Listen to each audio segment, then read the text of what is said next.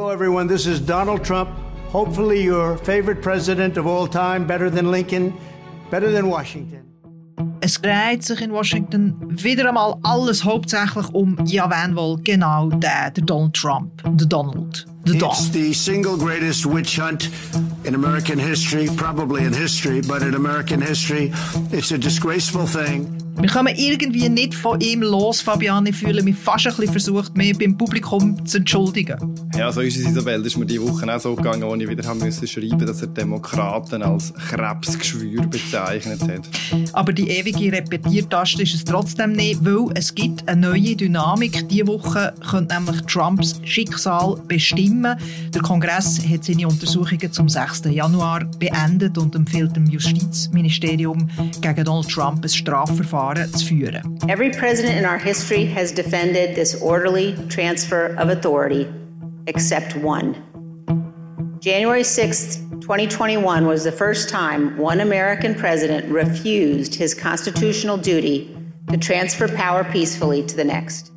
We believe that there is more than sufficient evidence to refer former President Donald J. Trump for violating Title 18, Section 371. Our report describes in detail the actions of numerous co conspirators who agreed with and participated in Trump's plan to impair, obstruct, and defeat the certification of President Biden's electoral victory. Former President Trump's long effort to keep his tax returns hidden is coming to an end. Congress had big stacks of documents wheeled in as House Democrats voted to finally make those returns public. Und der Kongress hat auch beschlossen, dass er die Steuerunterlagen von Donald Trump veröffentlichen will. Auch das ist ziemlich spannend. Ist das eine Schicksalswoche für Trump? Unter anderem dieser Frage wollen wir in unserem Podcast über die US-Politik «Alles klar, Amerika» heute nachgehen. Ich bin Isabel Jacobi, Chefredaktorin vom Bund. Und ich bin Fabian Fellmann, USA-Korrespondent von Tamedia in Washington, D.C. Zuerst, bevor wir in den Trump-Komplex eintauchen zuerst zu den neuesten Breaking News von heute. Ein überraschender Gast ist nämlich in Washington eingeflogen, der Volodymyr Zelensky, der ukrainische Präsident. Er reist zum ersten Mal seit dem russischen Angriff auf die Ukraine vor genau 300 Tagen ins Ausland. President Zelensky, I'm honored to welcome you back to the White House. We spent an awful lot of time on the telephone as well as on video, but it's good to see you in person again. Er ist sehr herzlich begrüßt worden vom Präsident Joe Biden. Äh, Fabian, wie sieht das Programm aus genau für Volodymyr Zelenskys Besuch heute in Washington? Herr Zelensky macht einen historischen Besuch, der aber nur wenige Stunden kurz ist. Er trifft zuerst den Biden, dann den nationalen Sicherheitsberater und, und weitere Mitglieder von der Regierung Biden. Dann geht er zum Kapitol über und redet dort vor dem Vereinigten Kongress, vor dem Senat und dem Haus ähm, und, und, wird dort äh, noch, noch Parlamentarier treffen. Und nachher dann reist er bereits wieder zurück nach Kiew. Und der Präsident Joe Biden hat auch angekündigt, dass weitere 2 Milliarden Dollar Militärhilfe äh, werden fließen. Wie viel sind es eigentlich inzwischen seit dem Anfang des Krieges, den die USA hat, äh, zahlt? USA haben schon fast 50 Milliarden äh, ausgegeben seit Anfang des Krieges in der Ukraine. Der grösste Teil davon ist allerdings Finanz- und zivile Hilfe. 20 Milliarden davon sind äh, Militärhilfe und Waffen bis jetzt. Und ähm, auch für das nächste Jahr hat Joe Biden Beiträge in noch höherer Grössenordnung geplant. Mhm. Und auch weitere Waffenlieferungen hat er in Aussicht gestellt, unter anderem das Flugabwehrsystem US Patriots.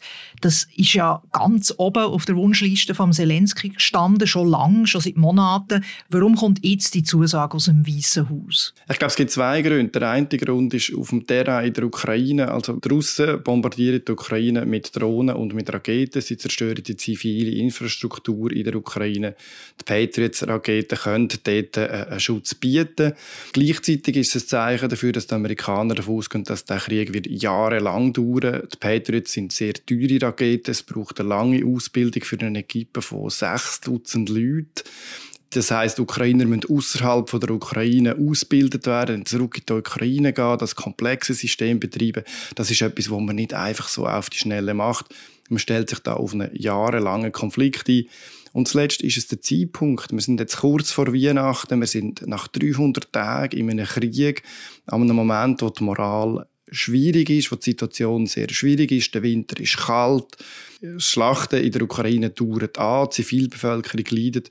Jetzt kommt dann ein Zeichen von der Unterstützung, mhm. von der mhm. Hoffnung aus Washington. Mhm.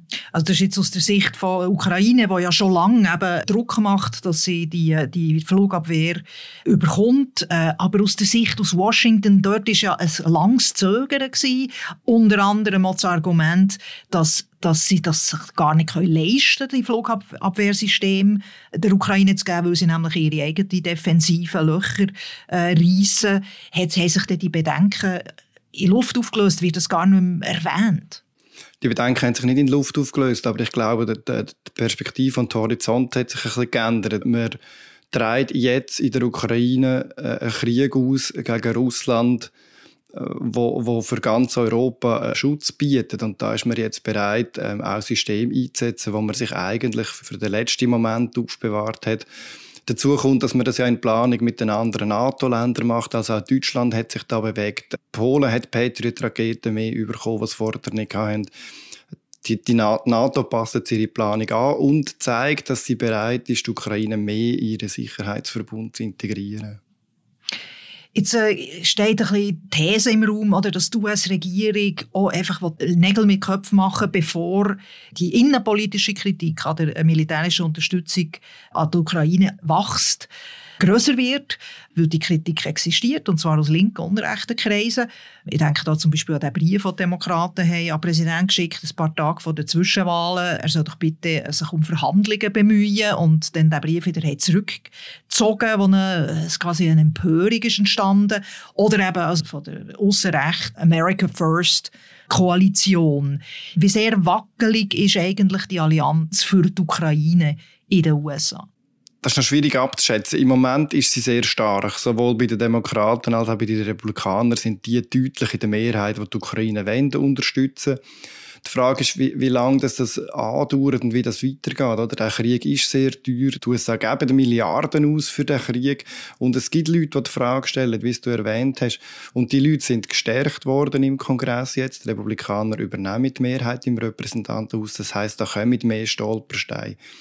Wie konkret dass das dann aber wird werden, lässt sich im Moment noch nicht so abschätzen. Für den Moment haltet die Koalition und im Zelensky sein Besuch jetzt in Washington wird auch dazu dienen, die Koalition noch mal zu stärken. Er ist ein Mann, der Eindruck macht im persönlichen Auftritt. Er wird es schaffen, die amerikanischen Parlamentarier zu beeindrucken. Mhm. Ich habe einfach, ich habe, ich habe schon noch gestaunt, oder? Weil allgemein äh, sagt man ja eher, ja, also die Militärassistenz ist nicht wirklich gefährdet, oder auch unter den Republikanern nicht. Das ist eigentlich äh, die einhellige Meinung von außenpolitischen Experten und Expertinnen. Und trotzdem kommt jetzt so eine ja, Pokerschlag mit der Einladung von Zelensky, mit dem 2 Milliarden Dollar äh, Paket. Und da habe ich mich plötzlich schon gefragt, oder, also wie dringend ist es dem Joe Biden mit dieser Vorwärtsstrategie? Also wie sehr fühlt er sich auch genötigt, das jetzt so zu machen, weil eben die Machtbalance in Washington im Januar ändert? Ich halte das nicht für das entscheidende Kalkül. Ich glaube, wenn man schaut, was auch der historische Vergleich ist von dem Sieg jetzt, äh, damals 1941 ist der Winston Churchill, der britische Premier, das erste Mal außer Landeskreis in die USA, kurz nachdem die in den Zweiten Weltkrieg eingetreten sind. Es ist, im, wie wir jetzt im Nachhinein wissen, der Wendepunkt in diesem Krieg, ein symbolischer Besuch. In, in dieser Tradition besucht jetzt auch der Zelensky den beiden. Ich glaube nicht, dass man das zufällig gewählt hat. Und ich habe den Eindruck, es geht mehr darum, dass man ein Zeichen setzt an Russland, dass man gewillt ist, weiterzumachen, dass man ein Zeichen setzt in der Ukraine, dass man das Land unterstützt, jetzt in diesen dunklen Tagen, kurz vor Weihnachten, wo, wo, wo eben alles dunkel aussieht oder vieles dunkel aussieht. Ich habe den Eindruck, das ist wichtiger als der innenpolitisch-amerikanische Teil, weil der Biden kann im Moment davon ausgehen, dass ihm die Republikaner die Stangen noch haben. Die Belastungsprobe kommt dann äh, Mitte nächstes Jahr, die kommt dann in der Präsidentschaftswahl 2024, wo man jetzt noch nicht weiß, wie der Präsidentschaftskandidat Trump wird die ganze Ukraine-Sache zum Thema mhm. Und eben Kritik kommt aus den eigenen Reihen bei den Demokraten. Aber man kann glaube schon sagen, dass äh, die Woche sehr wichtig ist oder der Besuch sehr wichtig ist für die Ukraine. Kann eine Art, äh, ja, ist schicksalshaft, weil die USA normal massiv Geld überschieben und eben auch das sehr, sehr wichtige Waffensystem. Eine Schicksalswoche könnte äh, es auch noch für eine andere Figur geben, eben für Donald Trump, der im Zentrum von der Aufmerksamkeit steht. Die Woche hat nämlich der Kongress seine Bilanz zum 6. Januar präsentiert. Der Kongress äh, empfiehlt ähm, Justizminister gegen Donald Trump eine Strafklage zu erheben und der Kongress hat gleichzeitig auch beschlossen, dass Trumps Steuererklärungen soll veröffentlicht werden. Wir haben, Fabian, schon ein paar Mal über die Untersuchungen vom 6. Januar äh, geredet und allgemein ist, ist, erwartet worden, dass die Empfehlung von der Untersuchungskommission kommt, ein Strafverfahren zu eröffnen. Es kommt ja jetzt, auch das haben wir schon analysiert, auf das Justizministerium an, ob so ein Verfahren eröffnet wird. Wir wissen es nicht, wir werden es sehen. Und darum möchte ich eigentlich hier jetzt auf das Steuerthema fokussieren. Äh, der Trump hat sechs Jahre lang dagegen vor Gericht gekämpft und jetzt ist werden seine Steuererklärungen veröffentlicht. Wieso ist jetzt das plötzlich gegangen? Ja, bis vor Bundesgericht, also bis vor das oberste Gericht hat sich der Trump dagegen gewehrt und das hat dann im Oktober gesagt, nein, die Steuerunterlagen können zuerst mal an einen Ausschuss vom Kongress gehen. Auch das ist, die Demokraten haben da einen Trick angewendet, eigentlich publizieren seit dem Nixon alle Präsidentschaftskandidaten und Präsidenten vor allem ihre Steuererklärungen. Das ist Tradition. Der Trump hat sich aber an das nicht gehalten. Und Demokraten haben dann ähm, mit einem Aufsichtsgremium im Parlament einen Weg gefunden. Sie haben gesagt, wir wollen überprüfen, ob die Steuerbehörde die Steuererklärungen von Trump richtig überprüft hat und hat dann auf dem Umweg die Steuerdokumente können bestellen. Mhm. Supreme Court hat gesagt, er komme das über. Eben alle Gerichte haben gesagt, sie kommen das über. Und der Ausschuss hat jetzt entschieden, die Unterlagen auch der Öffentlichkeit zugänglich zu machen. Es war wirklich eine epische juristische Schlacht. Die Frage ist jetzt, wie gross kann der, der Image-Schaden für Donald Trump sein? Ja, der wird schon gross sein. Also, seine Anhänger werden sich von dem wie immer nicht beeindrucken. Aber man wird jetzt dann schwarz auf weiß haben, dass Donald Trump wahrscheinlich in 10 von 15 Jahren, bevor er Präsident wurde, ist er keine Steuern gezahlt hat, weil er keinen Gewinn gemacht hat. Beziehungsweise, weil er zum Teil dermaßen hohe Verlust geschrieben hat, dass er nachher können jahrelang seine Gewinne mit diesen Verlust wieder, wieder verrechnen und so, so null steuerbares Einkommen gehabt und praktisch keine Steuern mhm. gezahlt hat. Offenbar hat er im Jahr, als er Präsident geworden ist, 750 Dollar gezahlt. So viel weiß man mhm. ja schon. Ja, das weiß man eigentlich schon seit dem Herbst 2020, wo die New York Times mit, äh, mit ihrer Recherche ist rausgekommen, wo nachher der Pulitzerpreis hat, äh, hat, hat gewonnen. Oder? Also steht irgendetwas Neues da drin? Also gut, du hast es auch noch nicht können lesen, weil es ist irgendwie 5000 Seiten, oder? Dokumente sind, glaube ich, zu dem Zeitpunkt, wo wir reden, auch noch gar nicht ähm, öffentlich. Ich habe sie auf jeden Fall noch nicht gesehen. Nein, es ist nicht davon auszugehen, dass dort ähm, mehr oder etwas anderes steht, aber man wird es dann halt schwarz auf weiß haben. Es ist dann nicht mehr in Abrede stellen, das sind die Unterlagen mit dem Donald Trump seiner Unterschrift drauf. Voilà. Mhm. Etwas, was News war, ist, dass die Steuerbehörde IRS äh, Trumps Steuerunterlagen zwei Jahre nicht untersucht haben, äh, wo er ist Präsident wurde, obwohl das eigentlich obligatorisch ist. Gibt es eine Vermutung schon, warum das ist passiert, dass sie das nicht gemacht haben? Er hat ja immer behauptet, sie machen das, aber stimmt ja gar nicht, merken wir jetzt. Ja, genau. Er hat immer behauptet, er könnte seine Steuererklärung nicht veröffentlichen, weil, weil gerade eine Überprüfung durch die Steuerbehörde stattfindet. Das hat nie irgendjemand gesagt, dass das würde die Veröffentlichung von der Steuerdokumente verhindern, außer er selber. Aber auf jeden Fall ist jetzt rausgekommen, dass, dass der IRS das eben genau gar nicht gemacht hat. Und Demokraten nehmen das natürlich jetzt zum Anlass, dort genauer herzuschauen. Es ist allerdings noch offen, wie, wie schnell dass sie, äh, ob sie da wären zu einem Resultat kommen. Am 3. Januar übernehmen die Republikaner im Haus wieder und die werden nachher alle Abklärungen um, umgehend abklemmen, warum der IRS da keine Untersuchung gemacht hat. Mhm. Ähm, ich ich weiß bis jetzt von keiner Vermutung. Hast du eine gelesen? Nein, aber ich glaube, das ist eine relativ neue Information und wird in dem Sinn noch nicht analysiert überhaupt. Aber ich glaube, das ist schon noch, also da wird es irgendwie noch Folgen haben, wir wird müssen herausfinden, ob dort Druck ist ausgeübt worden oder auf das IRS oder was da genau ist passiert. Wie kann denn immer bei diesen Trump-Geschichten ist es immer das Gleiche, oder? Also die Vorwürfe sind riesig, der Beweislast ist groß, aber irgendwie prallt alles an dem Teflon-Ex-Präsident ab. Also die Frage hier, oder kann ihm das alles wirklich schaden? Also die äh, spezifisch die Steuerunterlagen, die jetzt veröffentlicht werden. Ja, es gibt bei all dem nicht die Smoking Gun, wo dann einisch der Trump plötzlich erledigt. Ich glaube, diese Hoffnung haben seine Gegner schon ein paar Mal gehabt und die hat sich eben nie äh, materialisiert. Aber man sieht ja durchaus, dass der Trump unter diesen Sachen leidet. Er ist 2020 nicht wieder zum Präsident gewählt worden. Joe Biden hat gewonnen. Bei den Zwischenwahlen äh, jetzt 2022 haben die Republikaner nicht gut abgeschnitten. Im Trump seine Kandidaten haben besonders schlecht abgeschnitten. Das sind alles Folgen davon, dass im Trump sein Verhalten, dass im Trump seine Untaten eben aufklärt und diskutiert werden und mediatisiert werden. Und das findet auch jetzt weiterhin statt. Jetzt wird auch noch seine bisherigen Nimbus als der allmächtige Dealmaker in Frage gestellt das alles schadet ihm dort, wo er letztlich die Mehrheit könnte holen, nämlich in der Mitte von der amerikanischen Wählerschaft, bei den moderaten Republikanern. Die haben irgendwann genug von dieser Madness, von dem Irrsinn, wo da immer wieder mit dem Trump kommt.